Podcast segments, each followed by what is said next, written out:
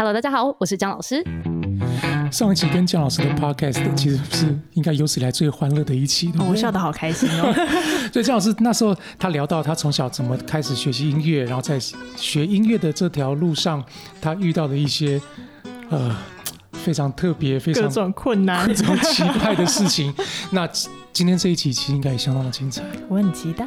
那我们就废话不多说，赶快收听吧。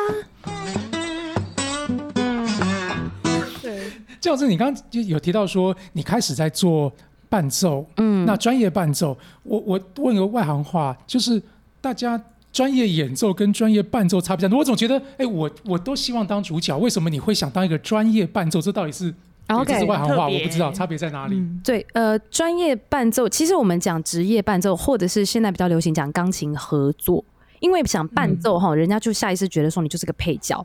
然后很多钢琴合作是很介意这个讲法，他们觉得不尊重，因为许多的曲目你看到一个小提琴跟一个钢琴在一起表演，可是它这个曲子叫做奏鸣曲，奏鸣曲这个曲式是这两个人都是主角，并不是只有小提琴是主角。所以其实曲子是写给钢琴跟小提琴同等重要，只是因为钢琴站在小提琴站在比较前面，你就觉得哎好像主角，然后钢琴这个伴奏，no no no，其实两个人都是同等重要。最近这几年一直在证明这件事情，就是说要叫钢琴合作。那钢琴合作为什么我喜欢？原因是因为我那个时候就立定一个标目标，我大一就知道我要当钢琴合作，因为可以赚钱之外，又可以永续的跟老师上课，然后还可以一直在舞台上面就是表演，然后精进我自己的钢琴，让我自己不会退步。你知道很多钢琴老师，他一旦教学生太忙之后，他是真的没有时间练自己的钢琴，所以他有可能就没办法保持他当时毕业的那个钢琴水准。那钢琴伴奏为什么说一直上课？就是说，假如我今天帮小提琴的学生弹伴奏，然后要去一个比赛好了，那小提琴他就会带我去他小提琴老师那里上课，所以他小提琴老师也会给我一些建议。所以等于我永续的一直在每一个不同老师当中学习到不同的乐器的经验，然后可以跟不同乐器合作，觉得非常有趣，因为都是不同的声音嘛。我们都会听嗯同一个声音听到很腻，但如果一下子小提琴，一下子大提琴，然后一下长笛，一下子什么就各种，你就会觉得很丰富。然后你可以了解不同种的乐器，然后顺便你知道钢琴要怎么样跟他们做一个最好的搭配，这是我很喜欢钢琴合作的一点。然后再来是钢琴合作不需要看你的学历，它就可以让你自己赚赚到钱养你自己。如果你想要去学校教书，你必须要有最好是国外博士毕业的学历。但那时候我反正我爸他没有，我们家没有那个就是经费让我可以出国念书，所以那时候我就选择就是东海大学研究所毕业之后就开始就是出来工作这样，所以那个时候就就没有再出国。可是你如果像一般那种普罗那大众那种音乐班啊，基本上都是博士在投履历的、哦。你那个研究所国内研究所的履历，你可能会直接碎纸机这样尬过去，就是不会有人看。对，所以在教学 教学上面，我之前是教很多私人家教，但是要进去音乐班或者是音乐系是不太可能的，所以我就觉得我自己就是增强我自己的演奏能力，然后用钢琴合作这个身份出道比较有机会。对不起，我再插播一个笨问题，就是那个呃，两个乐器合奏，好像你刚刚讲都是很多乐器跟钢琴，它跟钢琴，它跟钢琴，对，所以钢琴就是一个非常百搭的单品。对，是这样子吗？是这样子吗？对对，百时尚搭，黑 是个百搭这样子，对，时尚黑，我们炫酷白，我们在讲的都是那种个人的独奏曲目，那很多时候是钢琴伴奏，是因为这个曲子就是写给钢琴跟大提琴，或者是有时候是写给乐团跟大提琴。假如说是协奏曲，协奏曲就是整个乐团跟大提琴嘛。那你知道，那学生不可能每次要上台，他要去比个赛或者是考个试，他就请乐团来帮他伴奏啊，所以他就请嗯钢琴来伴奏，代替整个乐团。OK，所以那个是把那个钢琴的谱是把整个乐团的谱全部浓缩成钢琴，然后把然后你用钢琴弹出整个乐团的声音，然后帮这个乐器伴奏。困难呢。嗯，嗯，乐团改编的曲子常常非常的不人道。我想说，那些人是不是没有想过你的手在干嘛？所以，所以有时候弹到乐团改编就是想说，他感哎觉你有四只手吧？对啊，那想说应该有八只吧？怎么了？那就是也是要想办法，就是突破，那没办法。你有没有什么奇怪的伴奏经验啊，或者是一些很哦，讨厌的伴奏乐器，就是对，你要跟那么多伴奏的这样子，哦嗯，这么多乐器我，跟你讲，我最讨厌那一种教我弹钢琴的人。有一些人呢，他们就是自己也拉的不怎么样，我就不讲谁了，但是他们就很爱教人家，他就会拉到一半，他说对对对对，哦，然后他一直一直狂走音，他一直大走音，他音整个音准整个。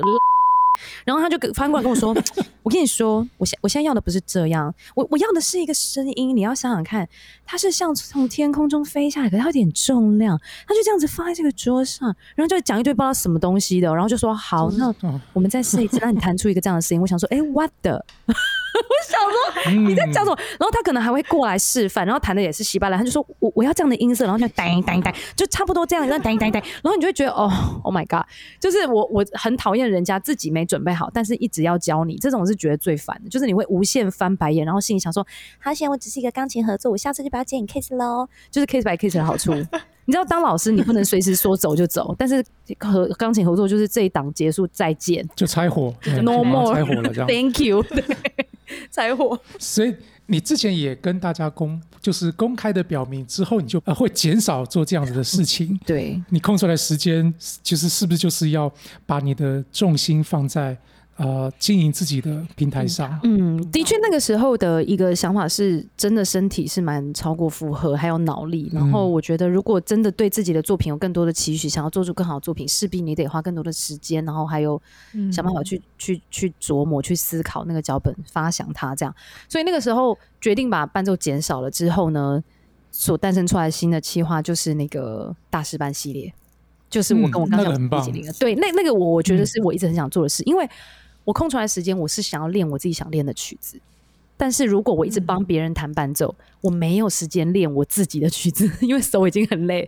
我是常常弹到受伤那一种，就是真的整肩肩颈酸痛到不行啊，手会快要抬不起来那一种，就是一天会弹超过十几个小时，常常是这样。那我觉得这样子这样子的身体是我没办法在一直。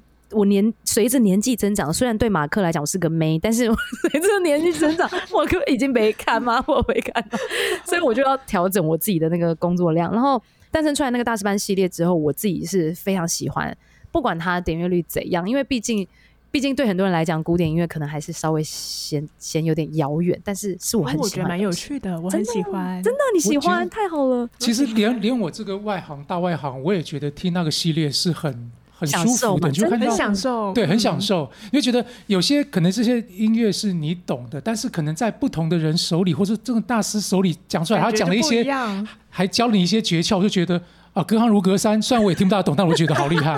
对，这其实这也是我觉得借由网络，然后能够让这个专业，就像你刚刚讲的，因为这可能是个很。大家会觉得很遥远，或是它很有距离。嗯，但是借由这样子的诠释，看得很愉快。这个题材在目前的嗯，应该说 YouTube 平台上面是一个很少见，你可以这么开心的去学一个音乐的知识啊，然后学到一些我们平常可能要花很多钱的时候要学的东西。那真的是很怎么讲呢？真的是含金量很高的一篇。因为对啊，对，这个就是我希望，就是像你们刚刚讲那些反馈，就是我最想要达到的事情，就是。在一堂钢琴课里面，你可以看到我在没有老师教之前，我自己的诠释是这样。也很多人都会觉得说，你已经弹的很好，怎么可能？结果老师一教，哎，就是更好，就是更厉害。所以感觉我想不一样。对，我想让大家听出来那个差异，就是有 A B compare，所以你们的耳朵就会进步，你们会知道什么是好的东西，那你们就知道音乐是真的有一个标准在的。对，你们会有一个鉴赏的能力的提升，然后耳朵的整个听力也会变得越来越好。因为如果你知道什么样是。有差距的这样，所以做这件事情是你一开始创立频道的起因吗？我一开始创立频道的起因，我觉得应该是在希望让更多人认识古典音乐，然后还有音乐人的世界，各种生活百态，然后让他们了解音乐人其实平常都在干嘛，或者是我们在想什么，我们在干嘛。然后，但是推广古典音乐这个是本来就一直以来我最最心里会一直要放的一个初衷。可是衍生出来这些气话，那倒是真的是后来才想到的。那因为说，我我想说，我伴奏少了，我不能让我自己闲着，我一定得练琴。我就想说，哎，我以前有很多想弹的曲子，我好想上课。然后怎么样？我能不能找人来帮我上课？然后我第一个一定要找我的钢琴老师，因为如果有他当我的开端，对我来讲，除了意义重大之外，我相信我跟我老师比较熟嘛，我也不会去马上 touch 别的老师，然后别的老师可能觉得。这是什么影片？因为其实我告诉你，很多古典音乐圈的老师，他们对于这个产业不一定是那么熟悉，所以我怕他们会有一种。就是想要拒绝我的感觉，所以我想说，对陈明华老师这一集，然后让大家知道说，他就是可以带给很多观众这么多很很有价值的一些学问，所以想上，结果没想到就是很成功，所以大家都很接受我的邀请，就感谢各位老师这样。你从二零一九年开始在 YouTube 创立频道，对不对？其实才短短的两三年的时间，其实今天我看了一下你的。追踪数已经有四十破四十万，刚破四十万，对不对？对对对，恭喜！这是这是你之前有想到过的吗？还是你觉得是在哪一个？因为我觉得时间其实算是很不算长，还蛮短的时间，其实你就你就达到了一个这样的数字。你觉得你的有一个什么诀窍，或是在一个什么转折点，让你变成现在这么大的流量跟影响力？嗯，你你们知道我我原本是从一个主平台叫 L O L 笑哈哈出来的吗？嗯，我晓得。对对对对，那个跟这个嗯风格跟对你跟 Eric 嘛，那个风格还蛮差异蛮大。嗯，就是那个时候出来做自己的频道，就是他也出来开了自己频道。你知道，反正本来一个 team 他们可能都会有自己的频道出来，然后我们出来的频道就三杯不解散。对对，没有，因为反正都还是同时持续在进行，然后就想说。那个频道可以拥有你自己个人更多想做的事，不一定局限在音乐，也有吃吃喝喝、无微不微都有。然后你说有没有想到他的追踪数这么快？这件事情是没有想到，但其实坦白讲，那个成就感从来都不会来自于订阅数。成就我我不是在讲，不是讲漂亮话。对我来讲，成就感最大的是做出每一个作品，然后我觉得超好看，所以我会很享受跟大家一起看片的那个时候，跟这个影片怎么都好看！我天哪，我强烈手，我做的太好了，就是那个对我来讲，那个享受是超爽的，而且我我也会马上看了那个影片，然后就私讯伙伴说：“天哪，你真的剪的太猛了！我天哪，我真的无法，这是什么高度？这样必须说，身为一个影片创作者来讲。”我的工作只完成了嗯 maybe 一半或是更少，但是后期他们在帮我做的后置影片这个部分，很多很多时候真的效果是靠他们才有办法把这个作品弄得这么完美，所以我一直都觉得要很感谢跟我一起就是工作的伙伴们，就是没有他们就不会有今天这些订阅数，因为我觉得他们真的剪太好了，我的天啊！因为一开始想必你是一个人，那你是怎么样去找到这么多 愿意跟你一起 帮你剪片、帮你帮你执行的？对，我我跟你说，二十万订阅以前的片都是我自己剪的。哇哦，超级痛苦！我跟你说，我常常剪到凌晨三点、四点，Oh my god！然后剪超烂，我超烦的。因为我跟你超烂，你割到二十万呢？没有，因为我我跟你讲，因为我真的超不会剪片，然后我我就是只能想办法，就是最基本的一些一些套路。哎，反正很烂啦，但是不敢讲。我以前片我自己都不敢看，但是就是感谢大家的爱戴。然后反正就是后来要找伙伴的时候，也是一刚开始就是也是哎汲汲营营。天哪，我的天！找了超级超级多多次，然后慢慢的找，慢慢的找，就是我觉得不能急。但是当有一个人他做出一个，因为我都会请他们试检，是有费用的试检，对，就是可能会有一个阶段，先从一堆人里面找出来几个。但你是从那一零四找，还是你是从哪里找？我就自己发，我就自己在我的粉砖上面发说，我想要找新的伙伴。对，而而且我我从不称呼他们为员工，我称呼他们为伙伴。对，然后所以，因为他们就是他们是艺术家哎，他们在做的是天哪，是一个创造的部分，所以所以后来我找他们，然后就是我真的花了蛮多时间，但我觉得就是不要急，因为能够找到很契合的人，其实他需要时间。所以目前为止，我的频道到现在为止，现在是两个正职，然后一个是就是算是接案这样，还缺吗？哎，怎么有缺？怎么又问家？又你要去找？你要每每一集的定班。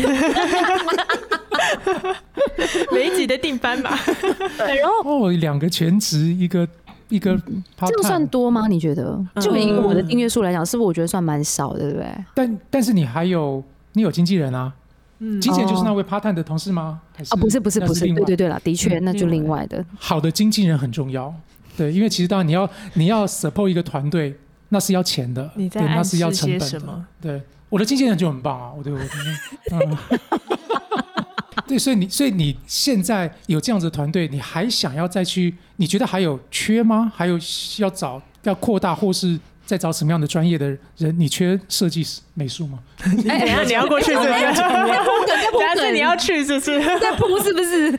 我我我这个人的梦想哈，就是蛮小的，我不太会走的太前面，我都是一步一步觉得踏稳了，我才会去尝试下一个事情，因为我怕我没有很十拿九稳的事情，对我自己心情来讲会太大的波动，因为我就是一个嗯情绪非常敏感的人，波动非常大的人，就是即便如到现在，只要有酸民讲一些什么话。我都会非常难过，我还没练好，还没医好，就 是我真的很容易被攻击到，就是自己会受不了。但是我的酸民算少，我真的觉得算很少。对，但是即便有时候还是会走进我的心里，他们的话我就是会走心。然后所以我觉得我要脚步踏的稳一点。目前为止，我希望可以在更努力一点，应该是在拍摄的拍照的技巧上面吧，拍照技巧还有收音。音声音方面的技术，因为我很想要找一个帮我混音的人。所有影片的混音，对我们来讲真的是烧脑到不行。你知道，你知道，哎，等下你一直在笑，看旁边人是觉得旁边人每天在混你这个，他已经开始北宋了。对，因为我旁边有个混音，然后我在看他一脸就是说，那我要不要去投履历？我跟你讲，帮同事找工作机会。做音乐相关的 YouTube 平台最麻烦的就是乐器的声音。乐器的声音它收音非常复杂，然后再加上它的混音也非常复杂。钢琴呢，我现在收音的麦克风就是，反正你要不断的精进那个设备之外，你要用对的用法去用它。完了之后，取得一个很好的声音素材，再做 mixing。mixing 是完全另外一个超级困难的学问，那不是一般人会 mixing，那个是要找 mixing 的人呢。但问题是我根本不可能养一个。养一个 mixing 的人在我的团队里面，所以就变成说，我们得自己想办法操作，不然的话，一个月九支片啊，你去找 mixing 人家，我之前跟人家找啊，然后他跟我开价一分钟一分钟五千啊，然后跟我说你是一支影片大概五万 mixing，然后旁边你马马克你旁边那个人就说我一定要来投履历，哇，他比出了胜利的姿势，都要来。腿给打断。让他打到没办法来台中找我，他可以领补助，你还可以领补助。对对，他跟我开价这样，他就说好了，不然算你便宜点，一支两万。那我想说，两万你也知道，这个成本算起来，我一个月可能要给他二十万来做 mixing，我怎么给？我根本就没有办法，我真的啊，对，所以等于是说，很多时候在这个上面的摸索，是我希望可以。更进步的空间，但是我们目前真的慢慢一点一点在自己学训练自己耳朵，怎么样调会比较好。所以你可以看到，我们即便每一次就是声音都有在努力做，可是还是会有人留言说，我觉得钢琴声音很尖，或是有些人觉得说，我觉得低频不够。因为每个人的耳朵他习惯听的声音都不一样，我们不可能满足所有人的要求。但是这些意见我们会听进去，想去反省，说到底是不是真的有这样的状况？如果有，我们下一集影片就可以再改进。我觉得就是。一直不断的在精进自己的能力吧。那目前短暂应该不会再请新的伙伴进来，因为我们请了一个伙伴才来一个月而已。对，新来的一个月，哦，但剪片剪的有够好看的，对，剪的超强的，天哪，毫无违和感，所以没有人发现有新伙伴进来，剪的跟节目完全没有个断层，完完完全融合哎，怎么他怎么办到的？他才刚毕业哎。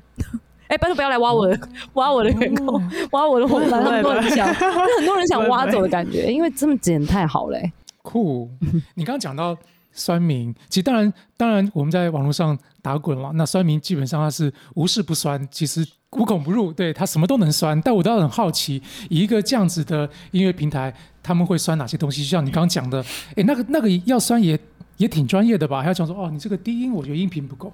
对，没有每一则所有东西都可以酸。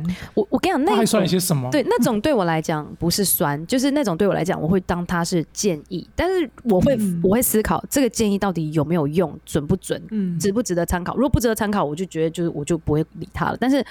我很讨厌的那一种是想说，譬如说我去上大师班，或者是我跟大师合作，他就会说一听起来你就跟那个大师真的差很多。我听你的琴声，我就觉得真的很烦躁。你可不可以出国修炼一下？你一看就知道是非常不专业演奏者，然后你一天这样这样讲，你不会觉得你自己这样，就是这一种的，我就会真的火起来。他就说听你的影片，听你弹琴真的很难受诶，我都觉得大师的声音就是完全就是天籁，然后你到底怎样？然后你去练，你去上大师班，你也不练好一点，你都不会觉得自己很丢脸吗？那你身为老师，你觉得你这样有办法做学生的榜样吗？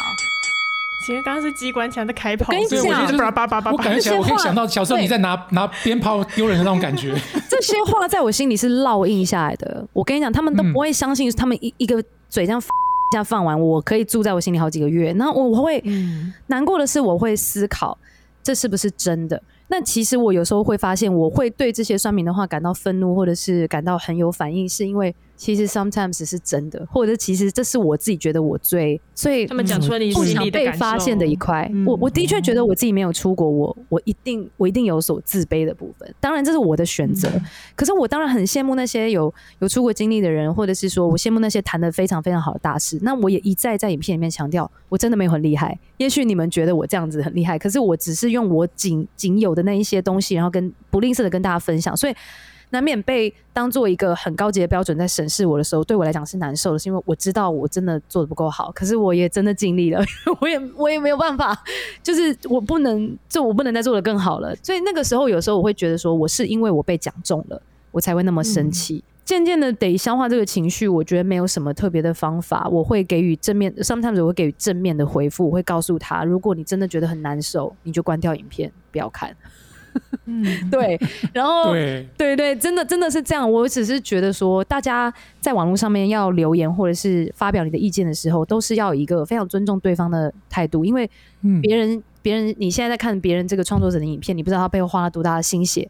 那你随便讲一个建议，对我们来讲可能像是一把刀一样。所以你可以非常的有礼貌的说出你建设性的建议。其实我们都是虚心接受。我也不是听不进去别人讲话，拜托，我也都活了几岁了，好吗？我也是看过世面，我也是可以听你听人家讲话。但是你好好讲，好不好？好好讲。那我觉得可以让这个是一个良善的一个风气，然后彼此就是进步，然后一起就是让这个东西越来越好。这样。嗯。不过我真的觉得我们在这个节目。上其实邀了很多在网络上创作的创作者，其实大家多多少少不是多少，基本每一个人都有跟三明打交道的经验。那真的会觉得说，其实酸民会讲这些酸言酸语，真的某一个程度就是你当然在夸奖你，因为其实你你做到了很多，就是这是个夸奖。对，其实如果你是一个你是一个呃没有影响力的人，就是你做之后，其实其实没有人要理你，没有人会想酸你的。对，那那但我觉得我刚刚听你讲，你会把这个呃也当成是自己的动力，我觉得超棒的。但是我真的是也发现，因为我是一个很有防备心的人，如果有人要指责我或是骂我的时候，我通常会先建立起一道墙。我想说，就是我会想要先反抗，我想要先否决掉这件事。但是我近几年发现我自己会这样的时候，我觉得这样不好，因为。人家讲进去的，讲人家讲的话，不管好听不好听，如果你都没在听，你就失去了一个进步的机会。那也许酸民真的是让你进步的机会，因为他们嘴虽贱哈，但有时候搞不好就讲中了某些事，你还是得听，你知道吗？你不甘愿，你反刍一下，好像好啦，好像也是这样，好吧？承认一下，就是因为我要的目的是我要我越来越好。那我不管今天怎么样了，反正我如果觉得这样我可以变好，好。我就是虚心接受，就这样，因为我们要的都是自己越来越进步，成为自己更喜欢的样子。多好的，我觉得真的就是嗯，性情中人的创作者，我觉得这就是最最可爱的创作人这样子。对，我已经我已经麻痹了，我已经 你已经不不管了。就是对，其实其实其实有时候我会觉得，呃，当然可能人家夸赞我，我很开心，但是我已经没有像以前这么开心。人家骂我。我也不会啊，真的，就是也也没有，就是笨蛋，你铁石心肠了吗？真的假的？我是他已经没心没肝了，我是硬化。所以，所以我问你，真的有一天你会真的再也感觉不到他们骂你的时候的那些喜怒哀乐，真的不会影响你了？就一定会有那一天的，就是我挂了那一天，就是你完全没有任何的 情绪。但是我会觉得，呃，在网络上走跳日子久了，其实很多东西，其实你的你的心情浮动会越来越。平淡、平平静一些，对，就是真的当一个旁观者去看，看网看网络上的这些人，或是看你自己的创作，或是看你的，就很像第三者一般。还是还是是因为老了，所以感觉不太到什么。对，我已经 我已经耳目失聪，什么都看不出。你看不到他们对你的攻击。我其实我也是很担心这一点，就是因为我觉得我是性情中人，我对很多事情感动的那个时候，我是很能够马上就是有有所感受。可是我也在想，说我会不会久了之后。我就改变，我就不再这么柔软的心，我就不再这么倾听别人。然后我也问我我的伙伴就是 Eric，我问他说：“你觉得我会一辈子都是这样的人吗？我能够一辈子都这么听到那些声音或者是之类的？”他说：“他觉得我一辈子都会是那种人，不会因为你做什么事改变。”他说：“因为你就是那种人。”我我我 觉得确实是，就是本质，我觉得我觉得人的本质基本上已经不太会怎么变了，只是我觉得在理性的那一块，你会知道什么时候可以把理性的那一块拿出来，什么时候该把感性的那一块拿出来。对，那可能我就拿太多理性出来了啦，对不对？呃，感性出来，我拿 感性出来，但是有时候该该收干的，有时候一不小心就会。就是理理感性也会偷偷跑出来，你知道？你刚你刚刚讲说，你那个有时候拍个开箱，你都会都会哭出来这样子 不。是是跟人家开会，我跟人家开会開會哭出来，你刚刚没有感受到什么，事情？在讨论一个活动，然后我就说，其实我觉得我们真的应该要站出来做这些事。我傻眼猫咪，全部人都呃，哎、我觉得我要这么聊了，这个可以可以剪掉。就是我前阵子在网络上有一个线上演讲，只是线上的，然后但那个演讲你就是对着荧对着机器，没有你看不到任何的画面。然后那时候我也在分享一个之前影响过我的一个前辈，哎、我真的讲讲讲讲，我就把自己讲哭了，你知道吗？我就觉得。都没有跟我们讲这件事情，我就我正讲，我就觉得很尴尬，我说哇靠，自己讲演讲把自己讲哭了，真的有这么？但是那也是面对着一个一个死冰冰的，所以你从来没这样过精。彩哦！呃，从来就很少，我觉得很少。但是有时候就是你你，我觉得我们在做创作的，你一定要有感性那一面。你如果都没有，你那你你没有办法创作出好的东西来。我觉得，只是说对你的理性该什么时候出来，你要对我会让我自己能够更加控制自己的，嗯嗯嗯，我去学校演讲三有哭过三次，当场啊，在学生面前，对，讲学生傻眼哭这样，就是这样，对不起，这边等一下，给我一点时间，没有那么 over，但是我台上就真的哭老师到底在讲什么？就是真的哭，而且我告诉你，最惨的是没有人在哭，只有我。我以为学生他们至少一起哭，我们大我们大家一起来，然后会比较嗨，就没有。哭，然后结果不是对高中生来讲，他们就觉得，哎、这个阿姨是怎样啊？好怪啊！天哪，她在干嘛荷？尔蒙哦，就是中中年妇女哦，对啊，是中年妇女说哭就哭这样，一言不合就哭这样，戏精，对啊，所以，所以姜老师你自己在呃 YouTube 上的这些呃情绪跟人设，其实跟你私下差别毫无差。别，真的毫无差别就是一个别。这样子的人吗？你们跟我聊天应该可以感觉到啊，这就是影片上的样子。所以我觉得，我觉得不，我觉得得不一样，我觉得还是不一样。这样不一样，why？我觉得你更你私下会更夸张一点，我跟你讲，而且我跟你讲，还有收敛，还有收敛。我跟我朋友在一起也是，我们出去吃饭一定都是要被餐厅店员警告，说不好意思，你们音量有点太大。然后我说啊，对不起，对不起，对不起。然后说有点抗议，就是对我跟你讲，整间店都在抗议，sorry，就是我真的，我跟我朋友真的嗨到爆炸，那个影片上面就百分之二十而已，所以我最讨厌人家在下面留言说，姜老师，我觉得你效果真的做太多，你这样有点让人家感觉很讨厌，然后让我们觉得有点有点腻，你最近是不是压力很大？我觉得你都变了。我想说，哎、e x c u s e me，我根本我我根本一直以来都是这样，你们到底是哪一个自己在那边情绪高涨，自以为在那边帮人家觉得说你平常没有这样，呃。最讨厌人家这样。他说什么呢？你效果做太多，我没有做效果，我就是这样。你不要看你就走 我真的觉得，我在这边要上个警语，就是这个地方一定要注意。我觉得你真的是被钢琴耽误的那个，这个是什么演员吗？还是什么东西？喜剧演员或是那个表我演者。我一直在想说，我感谢我爸爸替我坚持我学钢琴这条路。其实 no，你们耽误我太多，我早知道不要弹琴了，我就出来讲 talk show 还是什么？对啊，应该来谈话的，不是高中毕业就开始讲就好了嘛？还 念那么久，练那么多琴，早知道就练戏嘴。剧系了对。啊，早就练这张嘴。对啊，像那个对，就不是伯恩夜夜秀了，是对。是姜老姜师。十姜十万夜夜秀。对。对，雨江十万 出来讲，对夜夜笙歌，哎呦，吓死人！啊，姜老师，你觉得你在网络上这样子创作，那呃，现在你已经也有一些呃基本的团队，也都很棒很棒的伙伴们，你的有没有在想下一步你想要再完成像与大师一起弹琴的像这样子的计计划啊，什么新的一些想法？我跟你讲，你们一定是蓝图你们一定是蛔虫。我觉得你们一定，你们都知道我在干嘛，很奇怪。你知道，每次我想要做什么事情的时候，就有粉丝说：“老师，我好想要听你弹那个电贝斯哦，你会不会跟电贝斯拍片？”我想说。靠！你怎么知道我最近拍拍了我们都是？灵媒，全 部都在跟踪我，傻眼！难怪我就是有时候没打方向灯都会被检举，是不是有人在跟踪我？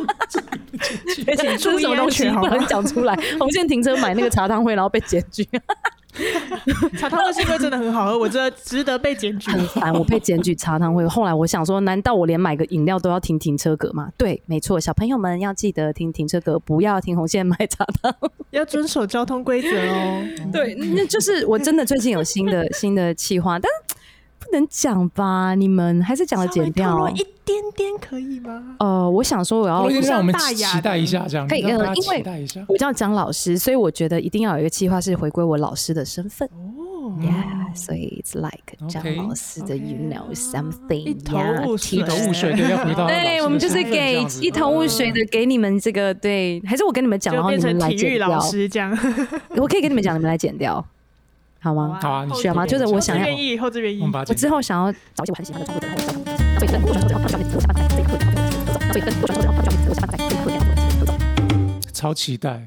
对，而且你想想看哦，他们每个平台的创作者都有他们自己支持的粉丝，然后也许就有更多人会看见古典音乐，或者是知道这个学乐器的趣味在哪里，他们就愿意去学习这个乐器。我其实真的让非常多人，很像中年然后没有办法圆梦的那种，然后再度去学钢琴。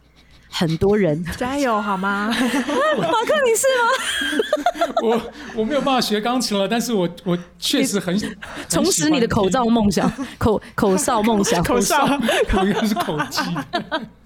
对，因为很多人都会跟我说，哦，就是蒋老师，谢谢你，因为我其实小时候有学过，后来断掉了很久。那自己生完小孩之后都在家里，然后就是看到你的影片，又想起之前弹琴的欲望啊，然后又真的买一台电钢琴回来，再自己再练这样。我觉得看到这种就觉得哦，超级欣慰。就是没错，就是人很多人认为钢琴这个东西太困难，所以你觉得如果你年纪比较大一点，你要追寻这个梦想就不可能了。其实不会不可能，但是我告诉你，你是不可能去参加肖邦钢琴大赛。你就不要想了，但是呢，没关系，就是你可以弹，你可以弹到你弹一些你自己喜欢的歌曲，我觉得那都一定可以。所以不要认为，就是不要画地自限，觉得什么时间点不该去追寻什么梦想。对，我觉得这个地方可以来哭一下，我好感动。没有，真的真的，不要觉得这个很难，就是加油，可以的，加油好吗？好，我会加油。跳脱钢琴这个专业，那我也想问看张老师，就是你。可不可以给呃想要在从事自媒体，在网络上从事自媒体或 YouTube 上的人一些建议？嗯嗯嗯，我觉得热情永远是最需要你去维持，而且一直去检检视的一个部分。因为当失去那个东西之后，其实我觉得会蛮辛苦。大家也知道，创作者这个行业其实没有如大家想象中的这么光鲜亮丽，或者是这么的轻松。好像啊，一直接叶配啊，好赚钱啊，什么这样。你你也知道，很多人承受压力是到最后是自己。是心心理、身体都会有出状况的。那为了避免这样子的事情发生，所以我觉得永远都不要去追寻那些订阅数字以及点阅数字，你反而要追寻的是你一直想要做你自己的作品，然后你喜欢什么东西，要一直往那个方向去做出更更好的东西，你才会一直觉得你自己是很有价值的。就像我一直去期待我新的企划多么的好看，然后新的影片是这么的好看，那。反而四十万的那个 moment，我没有觉得说呀四十万呀五十万，就是那个数字对我来讲 真的是没有太大实质意义。因为你知道，你也可以八百万订阅，可是没人看的影片，对吧？那所以你自己要先喜欢你自己做的事，你要喜欢你自己的人，不要为了去追那些点阅而做一些违背你自己原本意愿的事情。那我有热情，持续永久的热爱自己。自己跟热爱自己做这件事情，你才可以做的很长久。因为任何事情都是长期抗战，你不可能新开始进入一个自媒体频道，你就要自己自己马上呃爆红。爆红的几率不是没有，但是真的很少。那可以撑到做三年五年的人也很少，更少。嗯，所以做自己喜欢的事，永远都不会错，不管是不是在经营自媒体上，保有初心啊。嗯，对，没错。这句话真的就是就是老师在。讲的话，老师在做的事。Sorry，我是不是很老师精？怎么办？我深我深以为然，我觉得真的太棒了。这句话讲，不要这样子说，不要这么说，我是不是很很八股？我其实觉得大家觉得我这样子很很强，可是其实我是不是常常讲话一讲话就老师气就跑出来？是不是？我觉得这不叫老师气吧，这个叫做有感性的人。对啊，我觉得这就是就是有感而发，因为感觉起来你这个就是。就是发自内心的建议啊，我觉得这是很棒的。对，因为因为真的要这样，不然只要你是一般就是老师嘛，那你对我真的 呀，我真的是老师。因为你不觉得像，我觉得创作者很多时候会迷，很容易迷失的，就是当你被那个点阅率整个就是淹没那个爽感。你有了一次之后，我就觉得呀，最近就有一些是一种，太棒了。就是我我觉得当然可惜，因为你你以后你还要去追寻那个感觉的时候，它没有一直出现，你就没有来自那个东西的成就感。Oh my god，那真的是是那就悲剧了，那就悲剧了。可是观众永远不会如你想的那样子安排去看你的影片，因为你要知道，我们还有演算法呢。那我们嗯要去洞悉演算法，那不如洞悉我们自己喜欢什么。